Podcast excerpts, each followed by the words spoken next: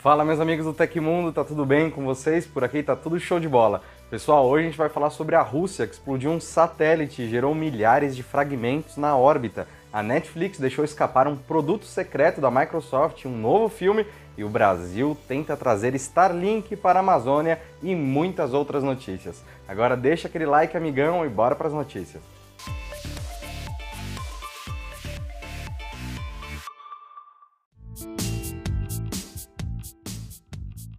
E a Rússia lançou um míssil terrestre para destruir um de seus satélites. A explosão gerou mais de 1.500 fragmentos rastreáveis e milhares de detritos menores impossíveis de localizar que se espalharam pela órbita da Terra, segundo o Departamento de Estado dos Estados Unidos. Os detritos espaciais cruzam com a Estação Espacial Internacional a cada 93 minutos a uma velocidade de 28 mil km por hora, colocando em risco a vida de sete pessoas, três astronautas americanos, um astronauta japonês, um astronauta francês e dois cosmonautas russos que vivem no local. Além deles, três astronautas da NASA e um astronauta alemão da Agência Espacial Europeia que estavam dentro da SpaceX Crew Dragon, recentemente ancorada com a ISS, tiveram de tomar mais cuidado ao abrir as escotilhas da nave para entrar na estação espacial. E vale ressaltar que presepadas que nem essas daí que aconteceram agora são comuns. Os Estados Unidos também realizaram um teste ASAT em 2008 destruindo um satélite que estava saindo de órbita com um tanque com meia tonelada de um combustível tóxico chamado de hidrazina. E o ministro das Comunicações, Fábio Faria, está nos Estados Unidos para visitar a fábrica da agência de exploração espacial SpaceX. O objetivo é fechar uma parceria com o CEO da companhia, o Elon Musk, e ampliar a oferta de sinal de internet aqui no Brasil. Segundo o jornal Folha de São Paulo, Faria conheceu uma das unidades da SpaceX e conheceu o Musk. O ministro pretende convencer o empresário a utilizar a constelação de satélites Starlink para garantir conexão estável e rápida na Amazônia, em comunidades indígenas e escolas rurais, além de outras localidades remotas do país. No caso da área de floresta, a ideia seria utilizar a conexão inclusive para monitoramento ambiental. Além da SpaceX, a empresa britânica OneWeb também foi visitada por Faria. Após superar uma crise financeira, financeira, ela voltou a oferecer serviços de rede e também já possui satélites orbitando o planeta, capazes de garantir sinal estável de internet. Por enquanto, ambas as marcas ainda não tiveram a licença aprovada para atuar no país, mas o processo já está em andamento pela Agência Nacional de Telecomunicações,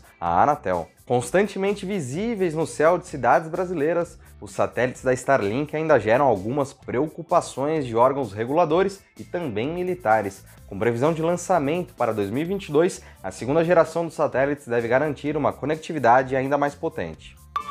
E o filme Alerta Vermelho, considerado o longa-metragem mais caro já produzido pela Netflix, tem um detalhe que passa quase despercebido. Um dispositivo ainda inédito e bastante esperado da Microsoft é o Surface New, que é um aparelho que mistura tablet e notebook em um único corpo com duas telas sensíveis ao toque, maiores do que a experiência do smartphone Surface Duo. A Microsoft anunciou oficialmente o projeto em 2019, mas no ano seguinte adiou seu lançamento para 2021, junto com a chegada do sistema operacional para duas telas Windows 10X, algo que ainda não aconteceu, já que essa versão do Windows também foi descontinuada. Quem notou a presença do dispositivo na produção com Ryan Reynolds, Dwayne The Rock Johnson e Gal Gadot foi o jornalista Zach Baldwin, que registrou o momento em que o personagem de Reynolds utiliza o aparelho. Ao menos por enquanto, não há uma data para o produto ser novamente apresentado ao mundo, ou sequer a certeza de que ele na verdade não foi cancelado. Então, o que será esse produto? Deixa sua opinião aí nos comentários. E um recado rápido para você que é fã do Tecmundo e está aí do outro lado. Se você quer conteúdos ainda mais aprofundados e exclusivos, cupons com descontos enormes para compras online que você não encontra em nenhum outro lugar, cursos que vão te ajudar a entrar na área de tecnologia e ainda juntar pontos para trocar por produtos maneiríssimos do Tecmundo. Então seu lugar é no nosso clube de benefícios, o TecMe. Ele custa só 99 centavos para testar por 7 dias, depois a mensalidade é só de R$ 5,90. O link para assinar está aí embaixo.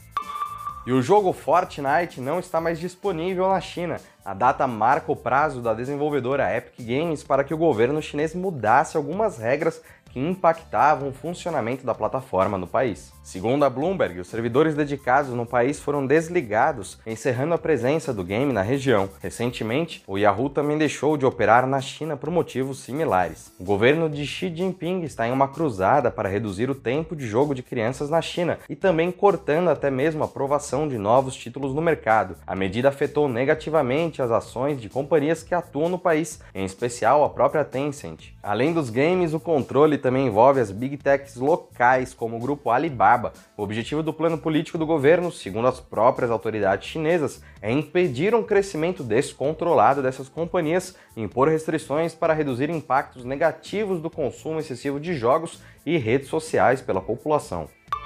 E a Lenovo anunciou o retorno da empresa ao mercado brasileiro de tablets, com o lançamento do Lenovo Tab P11 Plus por a partir de R$ 2.400, a marca espera aumentar a oferta de produtos do tipo no país. O dispositivo terá fabricação local e chega com Android 11, hardware intermediário e apelo para conteúdos multimídia e entretenimento. O novo dispositivo possui versões com Wi-Fi e LTE 4G que custa 2,6 mil reais. A ficha técnica do novo tablet conta com o chipset MediaTek Helio G90T, 4 GB de RAM e 64 GB de armazenamento interno. Os consumidores também podem expandir o armazenamento com um cartão microSD. Já a bateria dele possui 7.700 mAh de capacidade e promete duração de até 15 horas segundo a fabricante. Um bom destaque do Lenovo Tab P11 Plus está na sua tela. Com 11 polegadas de tamanho e tecnologia IPS LCD, ela traz resolução 2K de 2000 por 1200 pixels, certificação contra luz azul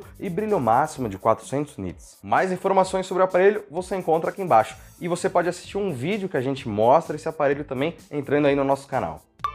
Um número cada vez maior de motoristas está reclamando de uma falha constante no autopilot, o sistema de piloto automático da montadora Tesla. Já são vários os relatos de frenagem fantasma, quando a plataforma de direção autônoma simplesmente ativa os freios sem qualquer motivo aparente. O problema parece não estar ligado aos testes com a nova versão da tecnologia. Segundo os relatos, isso tem acontecido tanto nos veículos tradicionais da marca quanto para os motoristas que já estão utilizando a versão beta do Full Self Driving, o FSD. A ativação dos freios sem aviso ou motivo pode causar acidentes de trânsito. Em alguns momentos, o veículo apenas diminui a velocidade, mas há relatos de paradas totais e bruscas no meio da rua, sem haver qualquer risco na pista que levasse o automóvel a realizar tal ação. Apesar de estudos mostrarem que o autopilot reduz as chances de acidentes, o piloto automático da Tesla já foi investigado algumas vezes nos Estados Unidos por uma possível falha em batidas.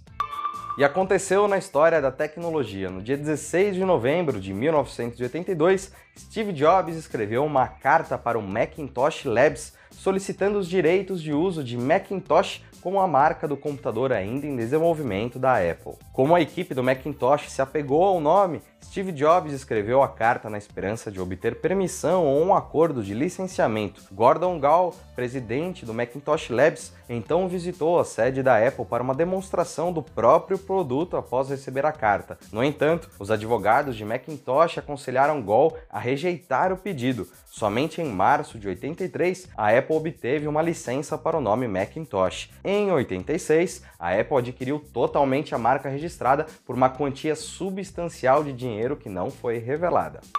E você quer aparecer no Tecmundo? Estamos com um novo quadro aqui no Hoje. Basta você enviar sua dúvida aí nos comentários que vamos respondê-la no próximo programa. No último programa, o Márcio Gonçalves escreveu: Pequeno irmão Paião, quem é o CEO do Tecmundo? Vemos Joyce, vemos você e o Léo, mas creio que o Godfather seja outro, não é? É isso mesmo, Márcio, você tá certo. O Tecmundo faz parte de uma empresa maior que chama NZN, tem outros canais como o Mega Curioso, o Voxel e o Baixa Aqui. Na verdade, o chefe aqui é a chefe. Ela se chama Tayara Simões e cumpre a função de CEO da NZN. O Léo é o nosso editor de produtos e apresentador. A Joy é a líder editorial, manda chuva de todos os nossos sites, por isso até que ela aparece pouquinho aqui, né? Ela quase não tem tempo. E eu sou editor de conteúdo original, bacana, né? Se você tiver alguma dúvida, não deixa de escrever embaixo que a gente vem responder no próximo programa.